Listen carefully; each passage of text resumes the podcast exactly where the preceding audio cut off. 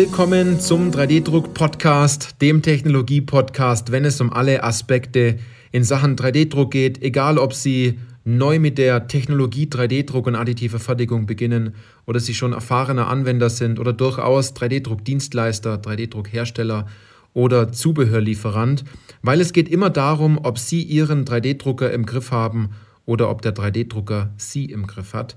Ich bin Johannes Lutz und ich freue mich auf diese Podcast-Folge, weil diese Podcast-Folge etwas anspricht, was ich schon länger ansprechen, ansprechen wollte. Und zwar, ähm, Fehldrucke sind normal beim Thema 3D-Druck. Also, ich spreche etwas an, was viele im Markt oder besonders in unserer Branche, egal ob sie jetzt Dienstleister sind oder ob sie Anwender sind bei Ihnen im Unternehmen, das müssen Sie verstehen. Das müssen Sie einfach verstanden haben, denn wenn man mit einem 3D-Drucker arbeitet, dann muss man sich aktiv bewusst machen, dass man viele, Fehl, viele Fehldrucke macht oder auch durchaus Fehler macht und das einfach ganz normal ist, dass das vorkommt. Und ähm, jetzt kann man natürlich Fehldruck, kann man unterschiedlich interpretieren. Die einen sagen ein Jobabbruch, die anderen sagen ein Maschinenausfall oder einfach nur, dass das Bauteil einen, eine Fehlstelle hat und man das Bauteil im Endeffekt nochmal drucken muss. Also da muss man sich jetzt bewusst werden, natürlich, welche Technologie man hat und in welcher Position man dort arbeitet, also auf welcher Seite man steht, eher als Anwender direkt im Unternehmen oder in der Sache, dass sie Bauteile ähm, lohnmäßig drucken, das heißt, dass sie 3D-Druckdienstleister sind.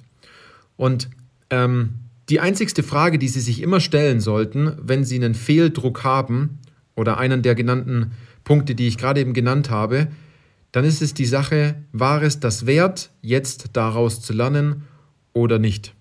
Ja? Es kommt natürlich auch darauf an, wie lange hat der Druck denn gedauert. Wenn das ganz am Anfang passiert, dann nimmt man das vielleicht nicht gleich so, so ernst, äh, außer man steht unter Druck und man hat äh, schon etwas Zeit ins Land, also Zeit ins Land gehen lassen, dass man sich gedacht hat, gut, die Bauteile, die, die drucke ich einfach dann, wenn, bevor ich dann dann losgehe, in den Feierabend gehen möchte und dann kennt man das, dass sich das Ganze dann noch eine Stunde zieht, weil man einfach bestimmte Schritte vielleicht nicht eingehalten hat, die Maschine nicht so startet wie sonst und man glaubt, ähm, es in dem Fall einfach besser zu wissen. Aber Sie kennen das bestimmt, wenn Sie mit 3D-Druck und additiver Fertigung arbeiten, dann äh, schmerzt das natürlich. Da regt man sich auf über Kleinigkeiten. Wenn zum Beispiel ein Haar im Pulver der SLS-Maschine ist und man sieht es dann, wenn die Maschine schon äh, 250 Layer sozusagen schon hinter sich hat. Oder wenn äh, im FDM-Bereich sich das Bauteil von der Bauplattform löst. Oder es Fehlstellen gibt. Oder im SLM-Bereich, also im Metall-3D-Druck, das Bauteil sich so extrem verzieht und die Maschine dadurch stehen bleibt. Sie, sie, ich glaube, man kennt die ganzen Fehler, die dort kommen. Ich möchte da jetzt keine Schmerzen äh, im Podcast erzeugen, sagen wir so. Ähm, aber man ärgert sich natürlich darüber. Erstens, weil man Zeit verschwendet und weil Zeit ins Land geht, wo man sich denkt, das darf nicht passieren. Und andererseits ist man natürlich auch sauer, weil es Geld kostet. Geld kosten tut es immer dann, wenn man diesen Fehler vielleicht erst ganz zum Schluss merkt und äh, man sich denkt, gut, die Bauteile waren jetzt 2000, 3000, 4000 Euro wert oder vielleicht sogar noch wert und man muss sie dann im Endeffekt einfach nochmal neu drucken. Aber, und jetzt kommt der wichtige Hinweis dabei, Sie müssen das einfach faktenbasierter sehen. Das heißt, jeder Fehldruck, den Sie haben, jeder Jobabbruch, jede Fehlstelle, jedes Bauteil, was sozusagen nicht so aus dem Drucker kommt, wie Sie sich das denken, ist ein Feedback für Ihren Prozess. Sie sollten das immer als Feedback sehen. Das heißt, hat irgendetwas mit der Datei nicht gestimmt? Hat irgendetwas mit der Ausrichtung nicht gestimmt? Haben Sie vielleicht die Maschine nicht so vorbereitet, gerüstet oder gewartet wie, wie, wie gedacht? Oder vielleicht ist das Material das falsche gewesen? Ähm, oder noch ganz viele andere Dinge, die im Endeffekt dort kommen. Und das sollte eine Lehre natürlich für Sie sein, dort genauer hinzugucken.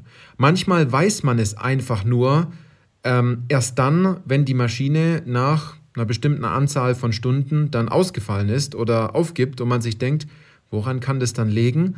liegen? Und dann muss man sich vielleicht den G-Code nochmal angucken.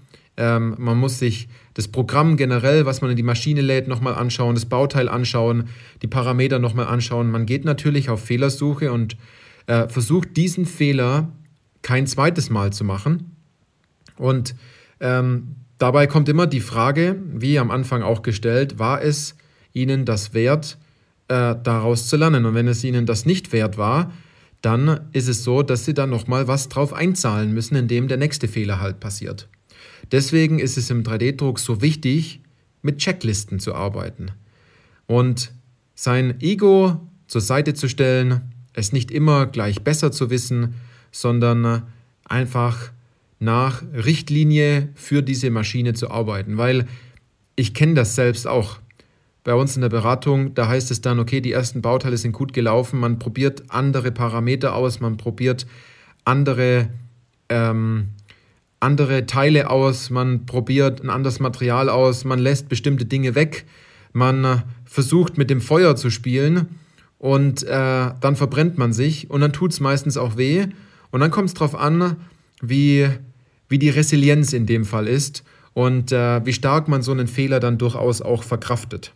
Das heißt, wenn man das genau sagen soll, dann liegt es ganz oft am Menschen, der die Maschine natürlich bedient, der den Fehler macht und manchmal auch glücklich sein kann, dass der Fehler passiert ist, weil das vielleicht beim nächsten größeren Baujob ähm, oder bei den nächsten Bauteilen, die noch wichtiger und noch schneller geliefert werden sollen, dass man da weiß, diesen Fehler sollte man nicht mehr machen. Ähm, hier weiß man es schlussendlich auch einfach besser.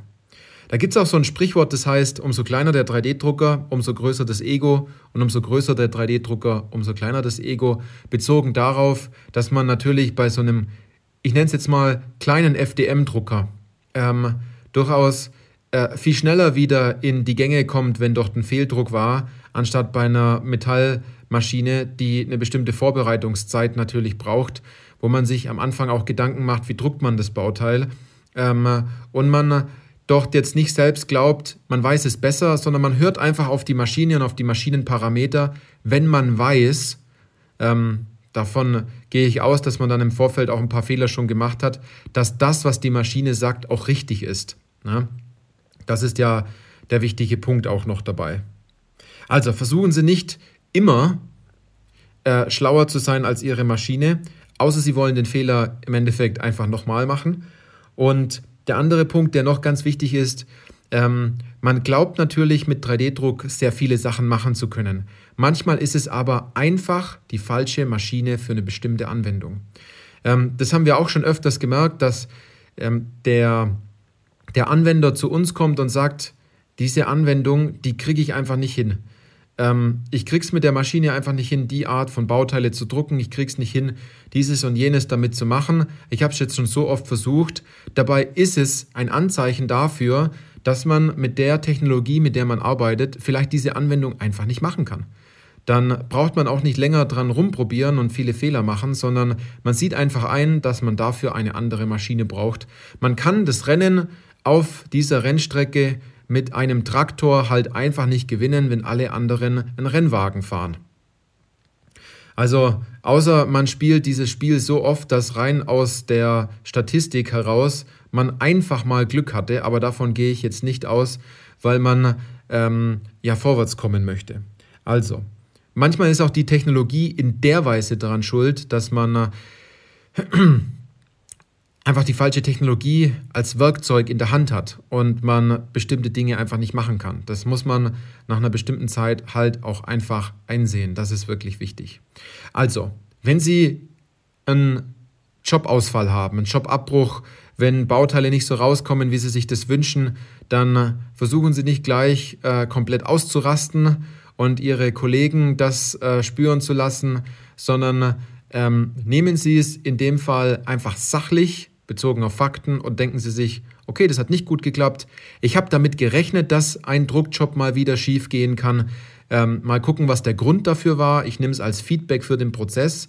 Und dann geht es natürlich darum, diesen Fehler nicht ein zweites Mal zu machen, diesen Fehler aufzuschreiben und ähm, sich ihn beim nächsten Druckvorgang einfach nochmal kurz durchzulesen und zu überprüfen, habe ich das denn gemacht und es dann auch wirklich tun, anstatt einfach den Haken hinter das, das freie Feld der Checkliste zu machen, äh, um so mit gutem Willen so, ja, ja, wird schon klappen. Na? Sie kennen das, wenn man sich so denkt, ja, ja, das wird schon klappen, ähm, dass danach das Geschrei immer groß ist, wenn es dann nicht geklappt hat und ähm, dann nimmt es einen natürlich psychisch entsprechend immer mit, aber versuchen Sie doch, die Emotionen rauszulassen, sondern es einfach als Feedback für den Prozess zu sehen. Nehmen Sie das mal mit und dann äh, hören wir uns auf jeden Fall in der nächsten Podcast-Folge wieder. Bis dann.